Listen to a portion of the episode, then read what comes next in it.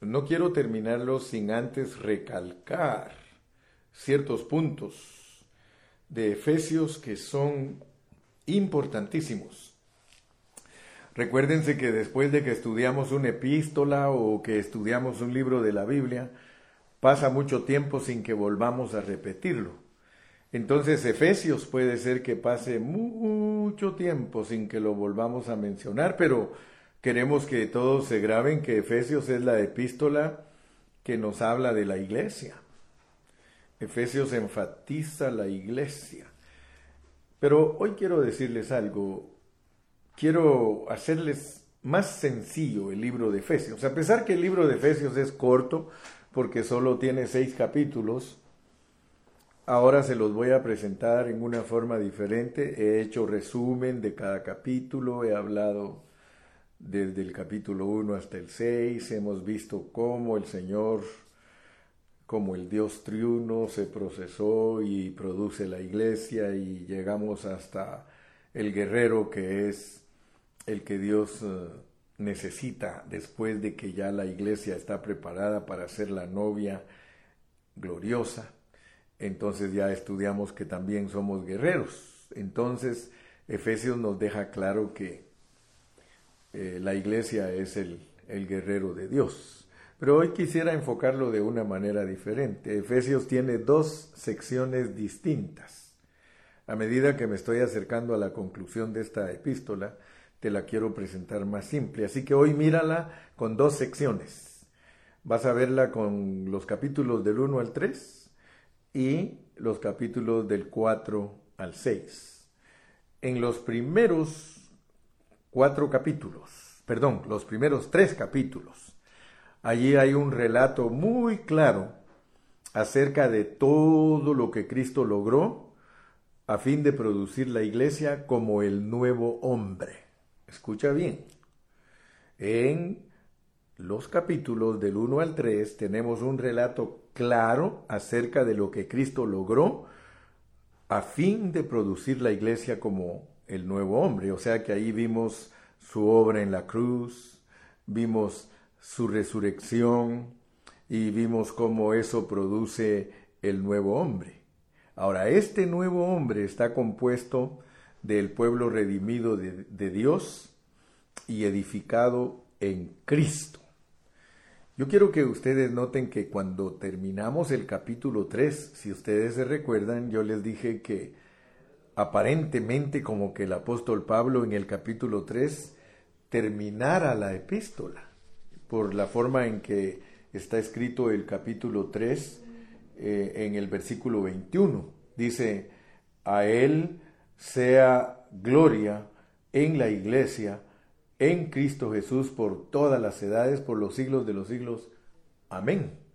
O sea que uno al estudiar al apóstol Pablo como que Pablo terminara algo, pero sí, la idea de Pablo es ayudarnos a entender que del capítulo 1 al 3, ahí revela todo lo que Dios ha logrado para que su iglesia exista como el nuevo hombre. Pero luego empieza en el capítulo 4 a hablarnos en una forma diferente.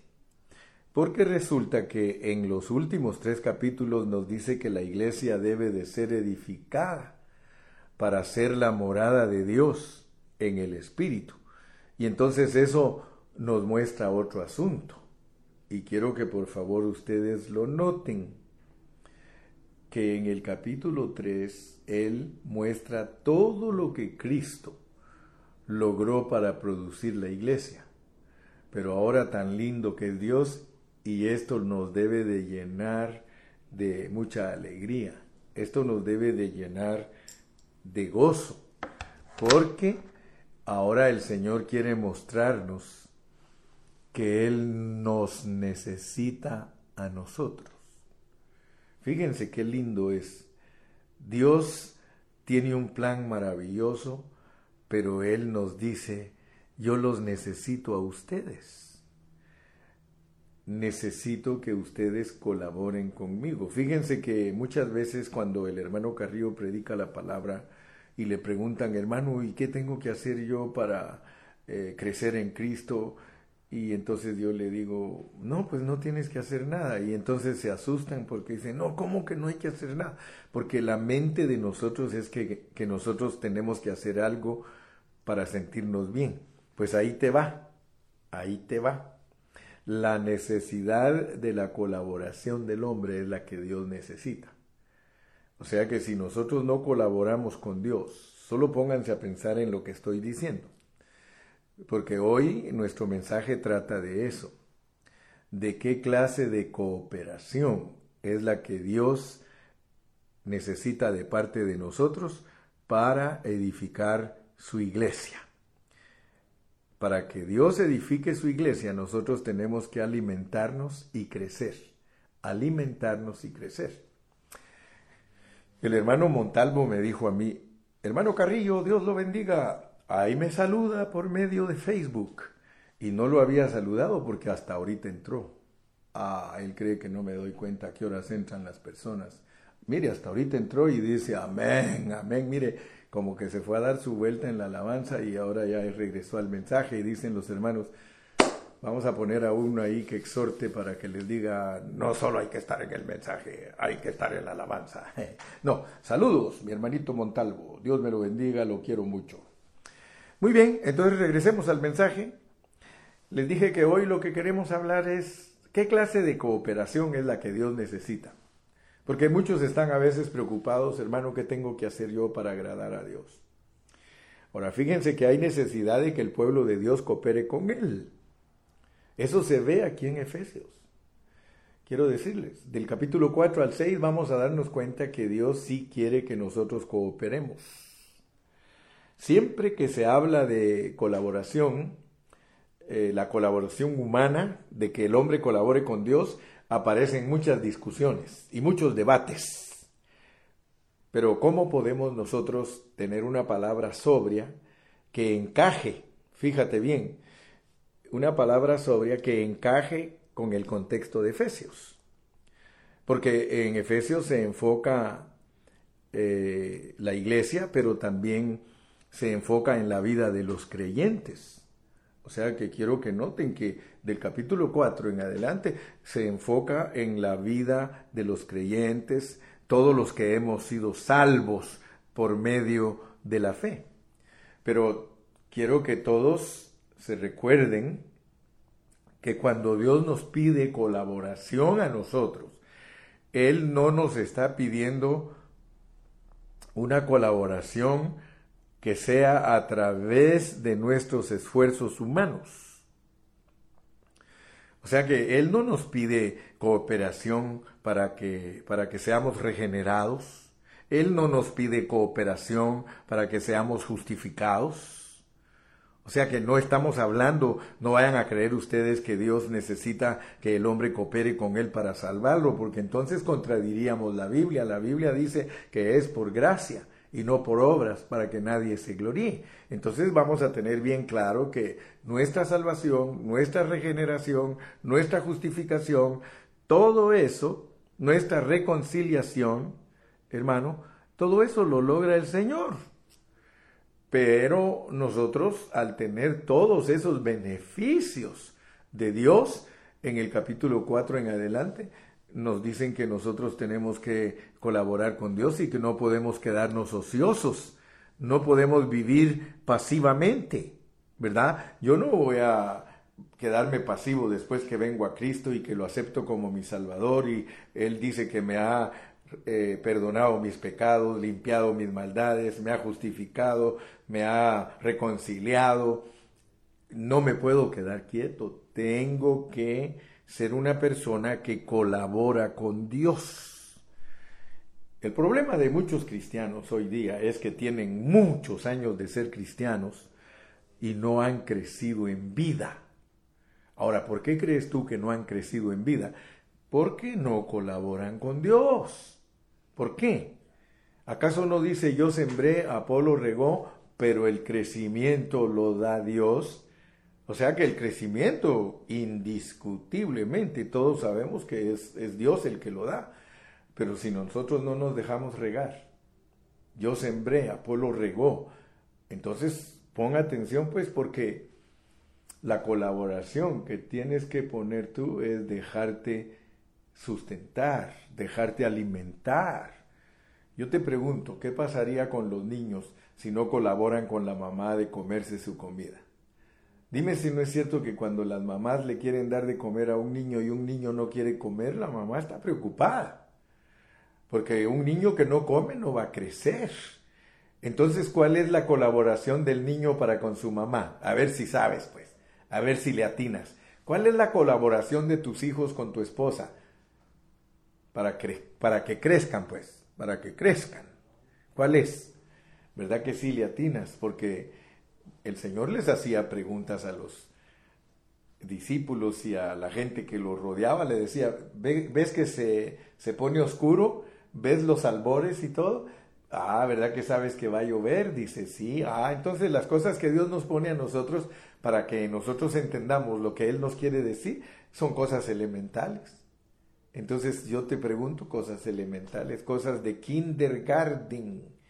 Te estoy diciendo cuál es la colaboración de un niño para poder crecer. La colaboración es que él se come su comidita. Si él no colabora, ¿qué pasa? ¿Qué pasa si, si él dice, no, no quiero comer, no quiero comer? Ah, la mamá le dice, ¿verdad que los dulces sí le gusta comérselos, verdad? Los chocolates, ¿verdad que eso sí? Así como es bueno para los chocolates, pues véngase, usted va a comer. Y aunque sea a la fuerza, le dan.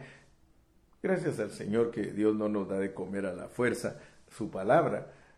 Eh, cuando estudiamos la, la parte que tiene que ver con preparar a la esposa, el Señor, Aquí dice que eh, Él sustenta y cuida a, su carne, dice en el versículo 29 del capítulo 5, porque nadie aborreció jamás su propia carne, sino que la sustenta y la cuida. Aquí está hablando de comer, está hablando de comer, sustenta y la cuida.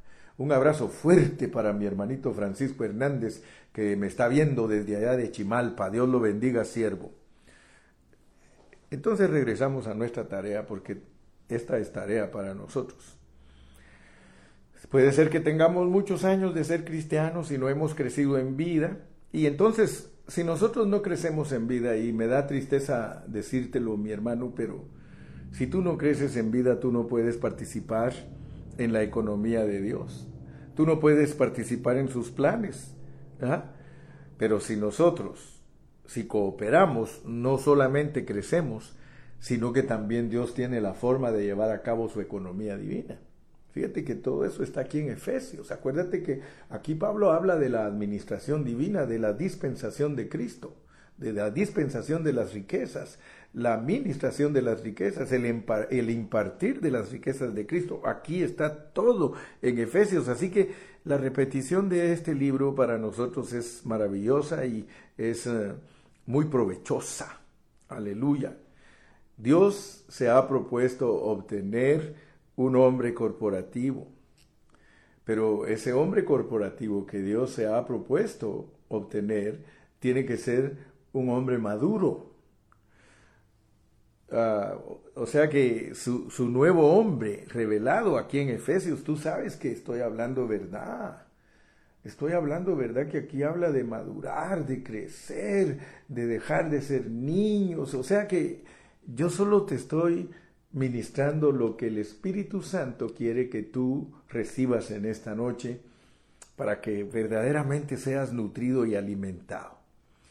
Así que mientras voy avanzando en este mensaje, porque a veces tengo ahí dos o tres puntos para desarrollar, y primero tengo que ponerte las bases. Todavía no he entrado al primer punto, pero solo tres puntos te voy a hablar hoy.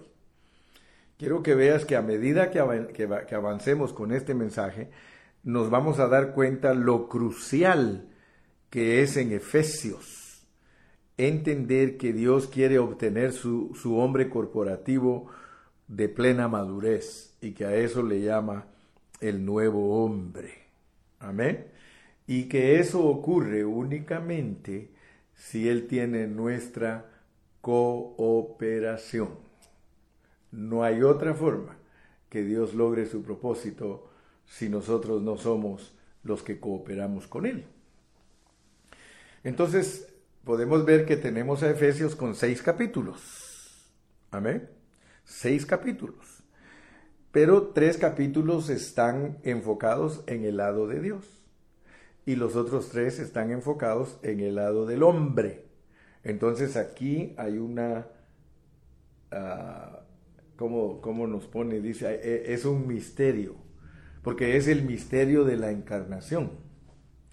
El misterio de la encarnación de Cristo nos sirve a nosotros para entender la mezcla de Dios con el hombre. Entonces Efesios nos hace énfasis de una cabeza con un cuerpo. Efesios nos hace énfasis de que la iglesia es divina, humana. Amén.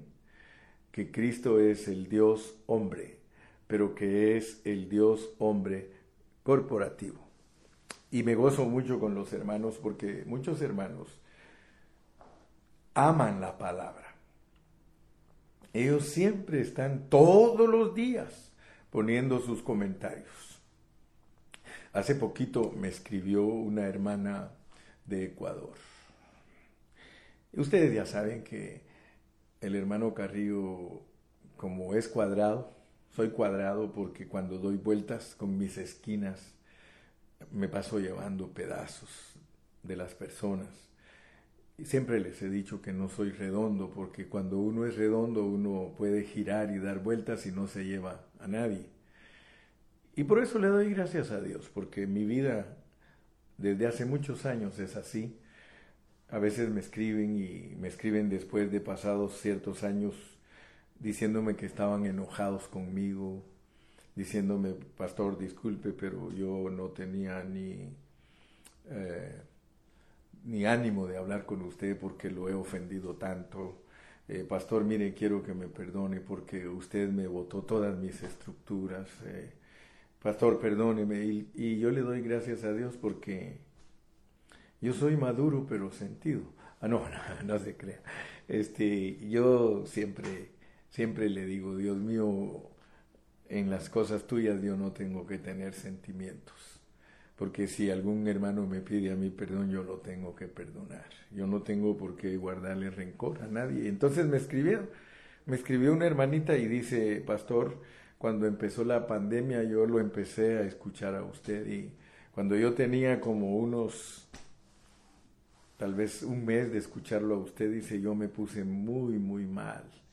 Yo me puse muy enojada porque yo estaba vacía, yo, yo no sabía ya qué era lo que iba a pasar conmigo, yo me encontré desarmada totalmente, sus mensajes me quitaron todo lo que había aprendido, según yo estaba bien, pero quiero, quiero decirle algo, pastor, que, que ya no estoy enojada con usted porque yo lo seguí escuchando y me comí, dice, colosencié con usted, eh, filipencié con usted y ahora estoy colosenciando.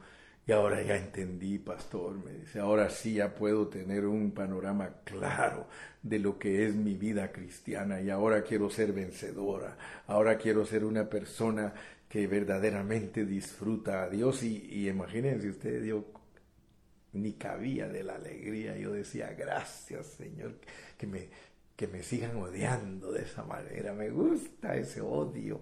Me gusta que me odien y que después Dios les hable. No para que vengan a pedirme perdón humillados, sino porque entonces me doy cuenta que el mensaje que yo doy transforma a la gente. Porque esa hermana me dijo, hermano, yo ahora me doy cuenta que Dios me ha transformado y que yo no, no, no quiero ser ya, es más, me dijo, no soy la misma, no soy la misma Ahora yo soy diferente y, estoy con toda con todo el ánimo de ser una buena cristiana. Entonces les estoy contando estos testimonios porque el Señor por medio de nuestro hablar bendice a muchas personas. Dios bendice a muchas personas cuando nos escuchan hablar y repetir la palabra del Señor y empieza a a bendecirlos. Y ahora lo, que, lo último que me dijo la hermana fue, pastor, ya no vaya a parar de predicar, por favor, porque estoy bien acostumbrada a escucharlo todos los días antes de irme a trabajar. Yo, este es mi alimento, este es mi devocional del día. Hermano Carrillo, no vaya a dejar de predicar, por favor. Y le dije, no se preocupe, mi hermana, que ya estoy retirado, ya dejé de trabajar en lo secular. Ahora estoy dedicado totalmente a predicar la palabra de Dios. Solo oren por mí para que el Señor siempre tenga una palabra fresca a través de mis labios. Entonces les decía que Efesios tiene tres capítulos y tres capítulos. Tres capítulos y tres capítulos. Tres que tienen que ver con lo que Dios ha provisto para ser salvos nosotros y los otros tres para que nosotros cooperemos y que esto se vuelva algo divino humano divino humano. Saludos hasta Washington a mi hermano Cayetano Ceja, porque él está allá en Washington con ese frío. Me imagino que el pobre ha de estar temblando ahí, pero dice, amén, pastor, no pare, siga, siga. Gracias por animarme, hermano Calle. Gloria a Dios, Dios lo bendiga, siervo. Ya sabes que aquí siempre te amamos mucho y ojalá un día de estos Dios permita que puedas venir a visitarnos. Aleluya. Gloria a Dios. Entonces, tenemos que los primeros tres capítulos enfocan a Dios y los segundos tres capítulos enfocan al cristiano. Ahora, muchos sencillamente dicen, el Señor tiene que edificar su iglesia y nosotros no podemos hacer nada. Fíjese que hay, hay de esa clase de cristianos. Quizá tú no seas de esa clase de cristianos, gracias a Dios, pero quiero que sepas que sí hay cristianos que dicen, no, no, no, dice, eso que el hermano Carrillo está predicando no es cierto, nosotros no podemos hacer nada, si Dios, mire, si Dios no hace las cosas, si Él no edifica la iglesia, nosotros no podemos hacer nada. Y suena como algo espiritual, y suena como alguien que dice, no por obras, para que nadie se gloríe, y suena, y a muchos los engaña. Pero yo quiero decirle que aquí en este libro no dice eso. Aquí en este libro de Efesios lo siento mucho, pero aquí no dice que podemos ser pasivos, que podemos ser haraganes, que podemos ser descuidados. No, señor. No, señora. O oh, digo, no hermano, no hermana. Aquí dice que los dones, los dones tienen que Fíjese, perfeccionar a los santos. Los dones tienen que perfeccionar a los santos. ¿Y quiénes son los dones? No vaya a creer usted que está hablando de los dones de Primera de Corintios, los dones milagrosos. No, aquí está hablando de que subiendo a lo alto llevó cautiva la cautividad y dio dones a los hombres. O sea que Dios le regaló hombres a la iglesia. A muchos yo les he dicho, pero a veces pues yo creo que no me entienden. Yo les digo, hermanos, yo soy un regalo para ustedes. Dios me puso a mí a estudiar la Biblia y gracias a Dios que me puso un deseo tan ferviente y tan profundo que yo le digo gracias Señor porque si yo fuera un pastor flojo, yo me mantendría tal vez eh, haciendo otras cosas en vez de estudiar. Y muchos a veces hasta se asustan de mí porque, ¿y el hermano Carrillo dónde está? estudiando. ¿Y el hermano Carrillo qué está haciendo? Hablándoles a los hermanos la palabra de Dios. ¿Y el hermano Carrillo qué está haciendo? Oyendo un mensaje. ¿Y el hermano Carrillo dónde está? En Zoom, no en la Zumba, no, en Zoom. Es que Zoom se llama ahora el sistema que se usa para comunicarse con los hermanos. Porque a veces creen que cuando el pastor Carrillo les dice que estaba en el Zoom, creen que estaba en la Zumba. No, hermano, en el Zoom es atendiendo hermanos, instruyendo hermanos, porque ahora, gracias a Dios, fíjese hermano, yo le estoy contentísimo con esta pandemia. No es que yo esté gozoso de que sufra la gente, no. Yo le estoy diciendo que estoy gozoso con esta pandemia porque esta pandemia me ha servido a mí mucho para bendecir a muchos hermanos. Fíjese que ahora soy pastor virtual. ¿Sí? Soy pastor virtual porque muchos hermanos ya me aceptaron como pastor. Es más, algunos dicen, hermano Carrillo, fíjese que ahora que estamos en pandemia, usted es mi pastor y todo me faltará. Aleluya. Usted es mi pastor. Sí, le digo, cuando usted diga el hermano Carrillo es mi pastor, diga el hermano Carrillo es mi pastor y todo me faltará. Lo que no te va a faltar es predicación, eso sí tenlo por seguro. Porque el único pastor verdadero es Cristo, el único pastor verdadero es Jehová. Jehová es mi pastor y nada me faltará. Y Él solo nos usa a nosotros como pastores eh, terrenales, pastores terrenales, porque sí tienen que haber pastores terrenales. Aquí en la Biblia dice que eh, honremos a nuestros pastores, que obedezcamos a nuestros pastores, que imitemos la fe de nuestros pastores. Así que yo no tengo problema que alguien me diga pastor. Porque ¿qué hace un pastor en lo natural? Llevar a sus ovejas a comer. ¿Y qué hago yo en lo espiritual? Darles de comer a mis ovejas todo el tiempo, todo el tiempo. Gloria a Dios. Entonces, yo quiero decirles que es eh, mentira decir que Dios es el que va a edificar la iglesia. Él no la edifica directamente.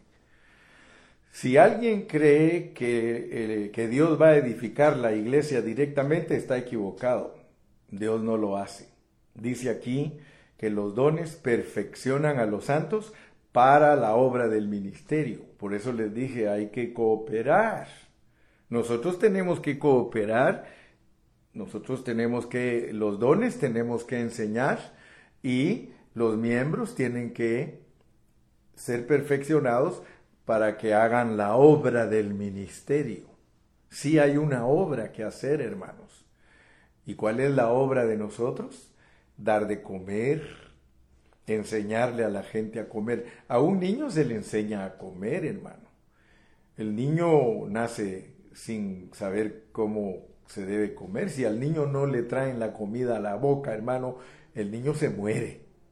Entonces yo quiero que por favor ustedes se den cuenta que cuando tenemos hermanos niños, todos nosotros tenemos que saber dar de comer a los niños.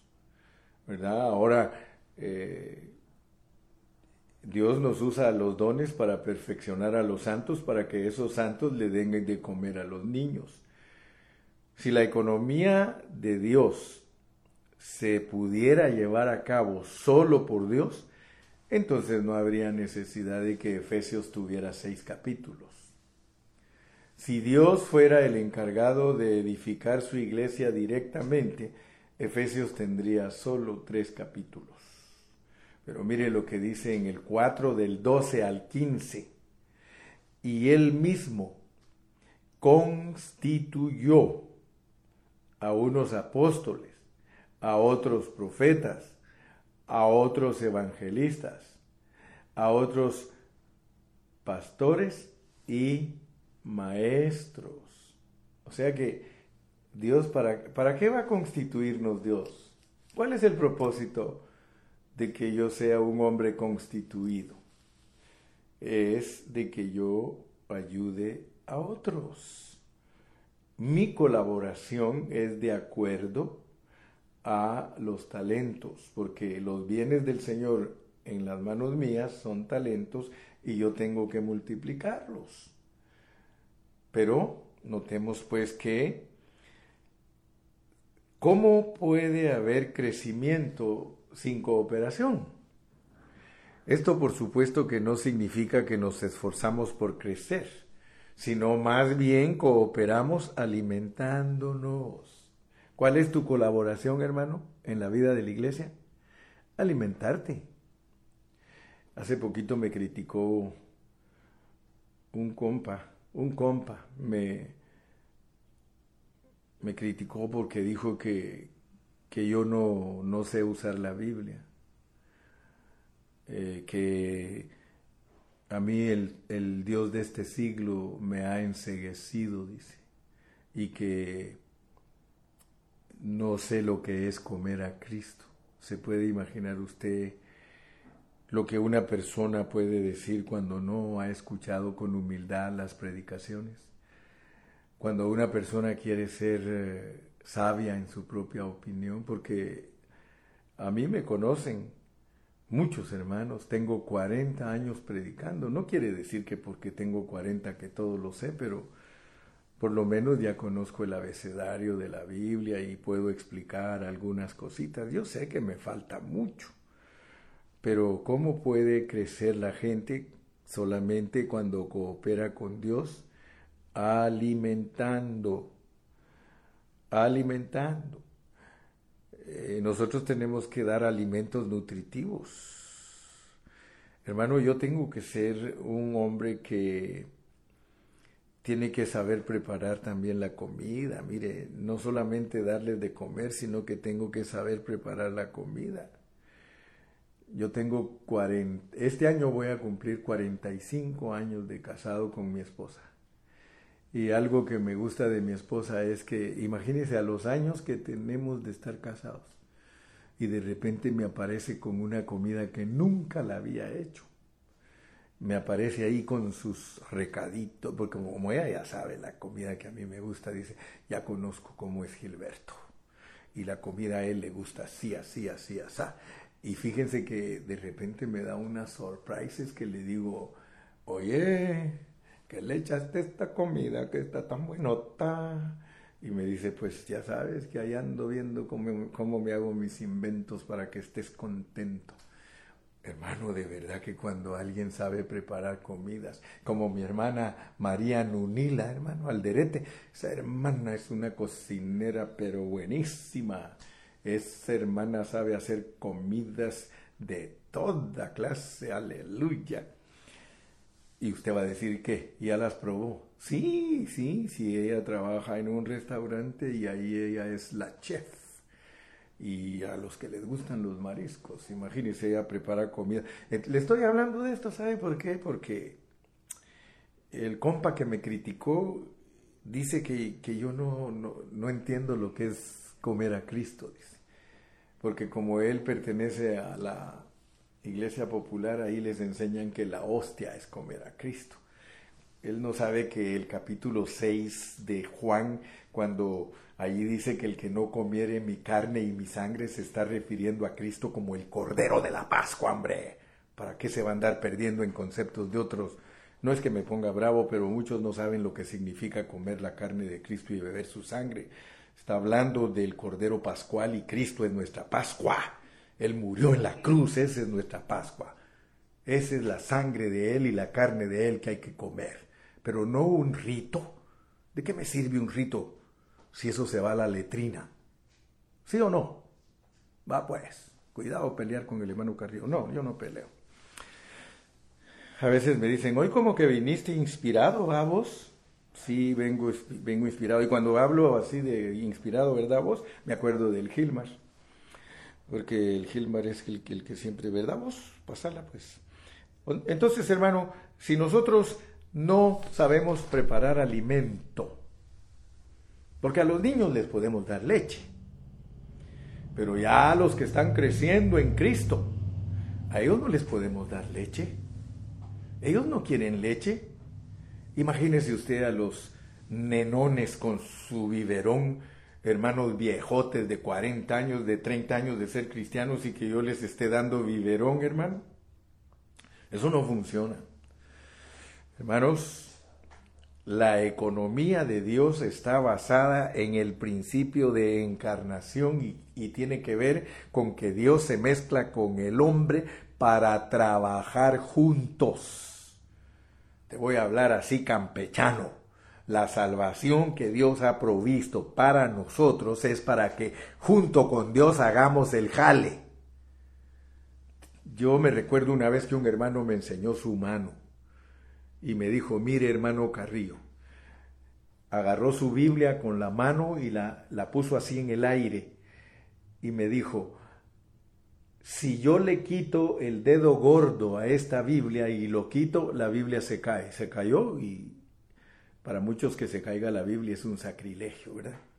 Es un pecado. Pero él estaba ilustrando y quitó el dedo gordo y se cayó la Biblia.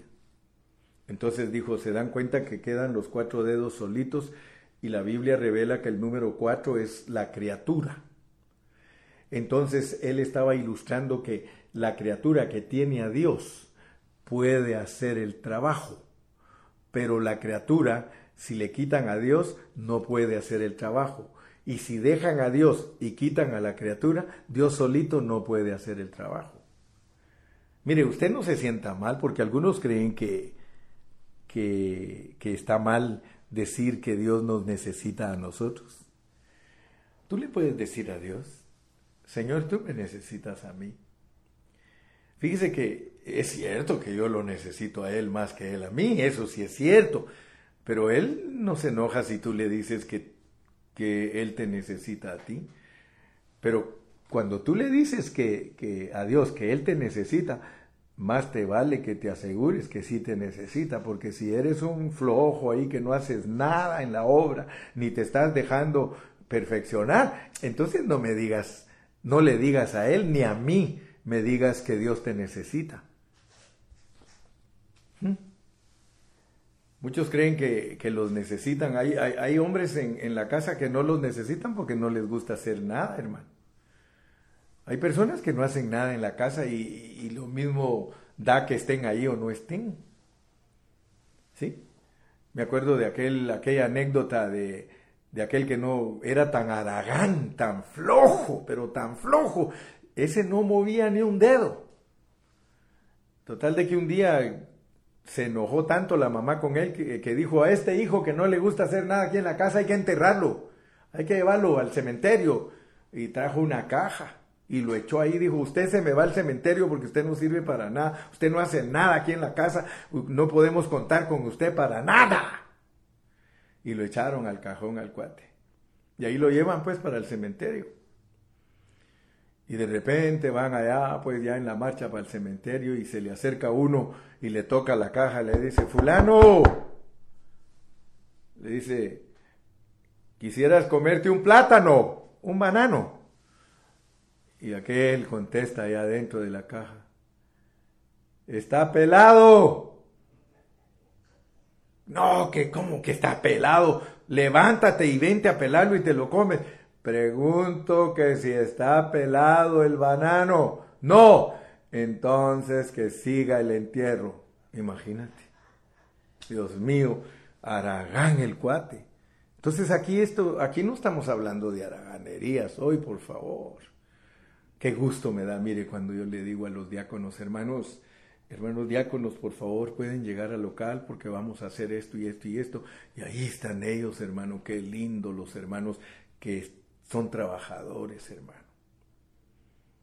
Hermanos, que hay que hacer esto aquí, que allá, y ahí están esos, hermano, da gusto ver a esos hermanos que son tan trabajadores.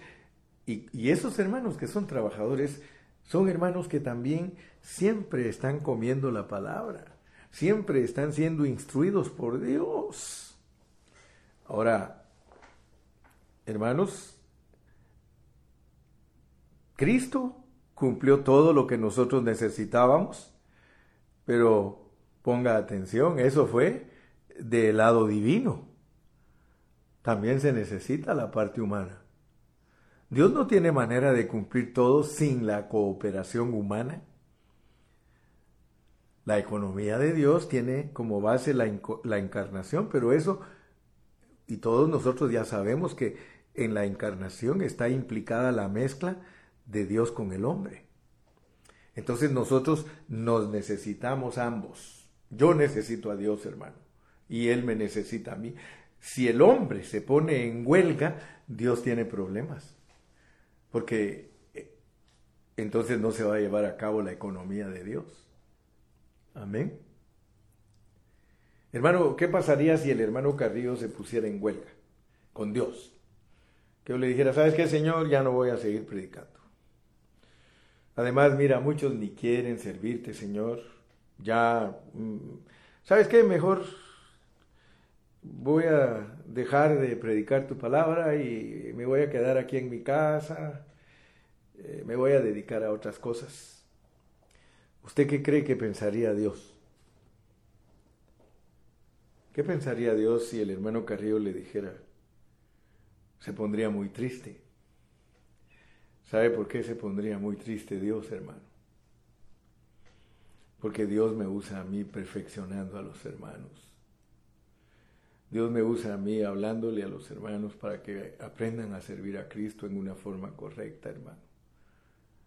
Entonces, debemos de ver pues que Dios es tan lindo que nos ha dado participación, hermano.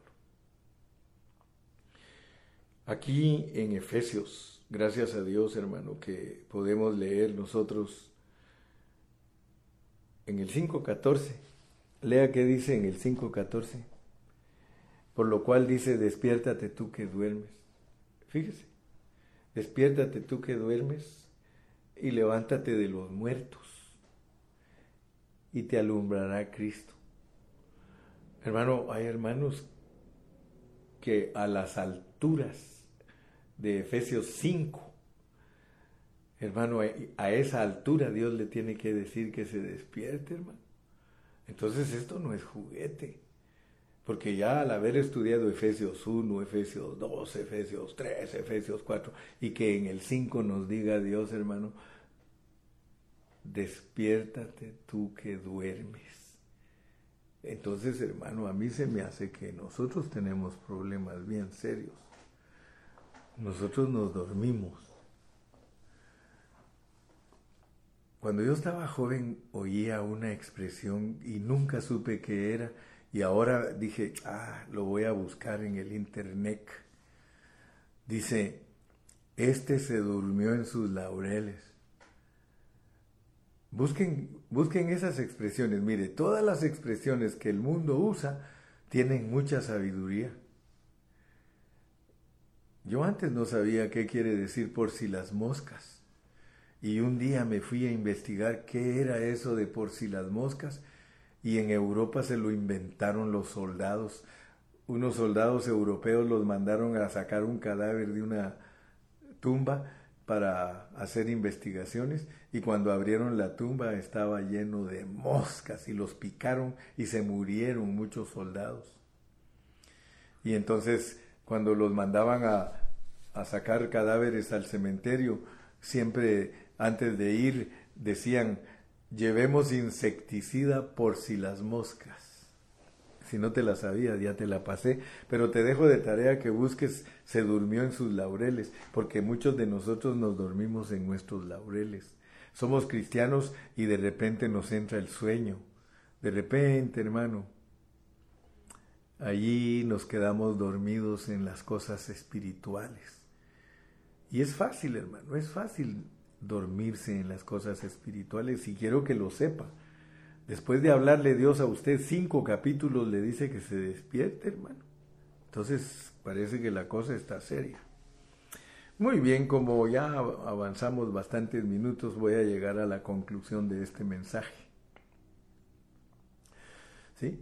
Y en inglés, si usted quiere saber eh, por si las moscas, dice un hermano ahí lo puso, es por si las flies, dice, por si las flies. Pero vamos a la conclusión. Quiero que por favor lleguemos a la conclusión del mensaje de hoy. Porque el mensaje de hoy es que nosotros somos edificados si crecemos y si nos alimentamos. Nosotros somos edificados. Pero quiero que noten algo, por favor, que al llegar al capítulo 4, el apóstol San Pablo Dice en el versículo 13, hasta que todos lleguemos a la unidad de la fe y del conocimiento del Hijo de Dios a un varón perfecto, a la medida de la estatura de la plenitud de Cristo, para que ya no seamos niños fluctuantes, llevados por doquiera de todo viento de doctrina, por estratagema de hombres que para engañar emplean con astucia las artimañas del error. Quiero que usted se dé cuenta de algo, mi estimado hermano. Mire, cuando nosotros hablamos de las doctrinas, porque muchos no entienden lo que son las doctrinas, en la Biblia está la palabra enseñanzas. Doctrinas son enseñanzas. Pero las enseñanzas no le sirven a nadie para salvarse. O sea, quiero que por favor se den cuenta que las enseñanzas no son esenciales. Muchos cristianos han cometido el error de creer que las enseñanzas le sirven a la gente para crecer. Ninguna enseñanza hace crecer a la persona espiritualmente, o sea, que tenga un pensamiento de hijo maduro, no le ayudan en nada, al contrario, ¿sabe para qué sirven las enseñanzas, las doctrinas? Para pelear entre unos y otros, porque uno dice, no, es que es así, no, es que es asá. Quiero que sepas, eso no salva a nadie. Ninguna persona se va a salvar porque sabe buena doctrina. Eso no, las doctrinas lo que hacen es, son cebo. ¿Usted sabe lo que le ponen al anzuelo para que el pez caiga? Le ponen cebo al anzuelo y lo tapan al anzuelo. Allá dentro del cebo está el anzuelo. Esas son las doctrinas.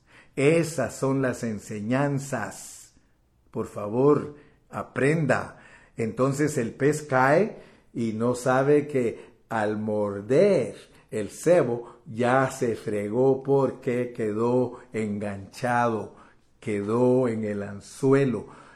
Esas son las doctrinas. Las doctrinas son artimañas, te lo voy a volver a leer si no lo entiendes. Son artimañas de hombres para mantener a la gente niña, para mantenerlo bebecito, para que no entienda, porque un niño es el que se puede manipular. Pero cuando tú ya no eres niño, nadie te puede manipular. Mira las doctrinas, pues. Si no me lo crees, créele a la Biblia, pues. Mira para qué sirven las doctrinas.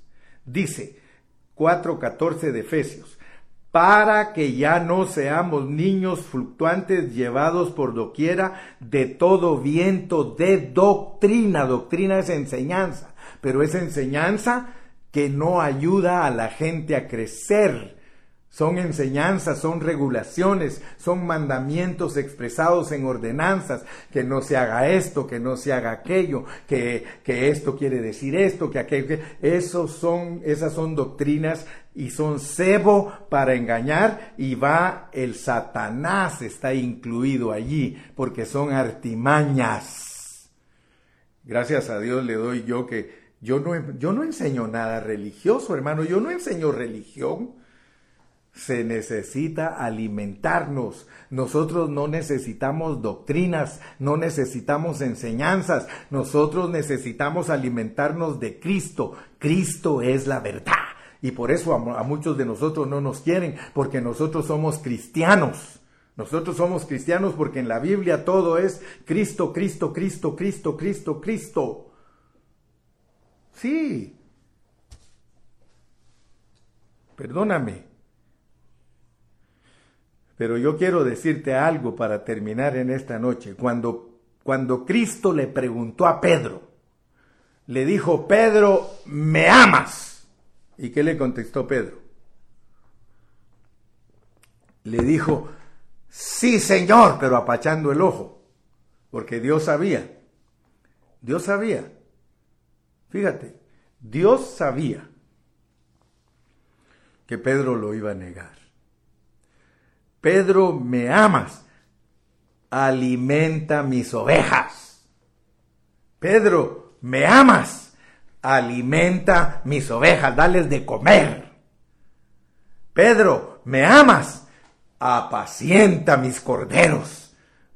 Por eso le doy gracias a Dios, hermano, porque yo solo sé dar de comer. Yo solo sé dar de comer. Cada vez que usted me va a escuchar, yo le voy a dar de comer. ¿Qué le voy a dar de comer? El pan de vida. ¿Y qué es el pan de vida? Cristo. Aleluya. Aleluya. Hermano, sin este proceso, nadie puede correr, nadie puede crecer. La religión son puras regulaciones, puros mandamientos. No, no, no, no, no, no, no. Dios no está en, Dios no quiere que nosotros estemos enseñándole a la gente, no hagas esto, no hagas aquello, no gustes, no aquí, no allá, no. Hermano, lo que Dios quiere es que les ministremos Cristo. ¿Sí? Que les enseñemos que solo Cristo como las riquezas inescrutables puede producir plenitud. Amén. Y voy a terminar, voy a terminar con un versículo. Vamos a Mateo 24. Mateo 24, porque el cuate que dice que yo no sé lo que es dar de comer, pues para que se dé cuenta que sí sé lo que es dar de comer. Mire lo que dice Mateo. Mateo, y ahí se va a dar cuenta usted en el capítulo 24, lo que Dios va, o lo que Dios está interesado de nosotros los siervos de Dios. Mateo 24. Mire cómo dice aquí, pues. En Mateo 24. Y vamos a leer el versículo 45. ¿Quién es, pues, el siervo fiel? Fíjese, pues. ¿Quién es, pues, el siervo fiel y prudente? Al cual puso su Señor sobre su casa para que les dé el alimento a tiempo. ¿Te das cuenta que los siervos de Dios tenemos que dar alimento a tiempo? ¿Qué es dar alimento a tiempo? que no te vaya a dar cena en la hora de desayuno, ni que te dé desayuno en la hora de la cena. Alimento a tiempo. Es cuando los siervos, porque el, porque el contexto del capítulo 24 de Mateo es la venida, el regreso de Cristo a la tierra. Por eso hay que dar alimento a tiempo para que la gente esté preparada para la venida de Cristo.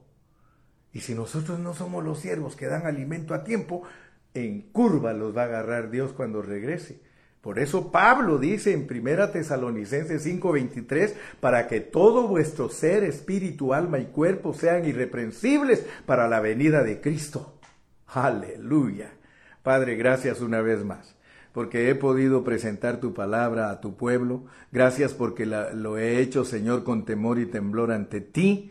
Lo he hecho, Señor, bajo contexto, no es mi antojo, ni es mi doctrina, ni es mi enseñanza, porque es más, yo no estoy interesado en doctrinas ni enseñanzas, yo solo quiero ministrar a Cristo, porque Cristo es la verdad, Cristo y la iglesia es la verdad, y eso es lo que nos va a hacer madurar y crecer y ser aptos para tu venida. Señor, muchas gracias en esta noche. Bendigo a todos los oyentes en el nombre de Jesús y el pueblo de Dios dice, amén y amén y hasta el domingo si Dios nos da vida. Bye bye.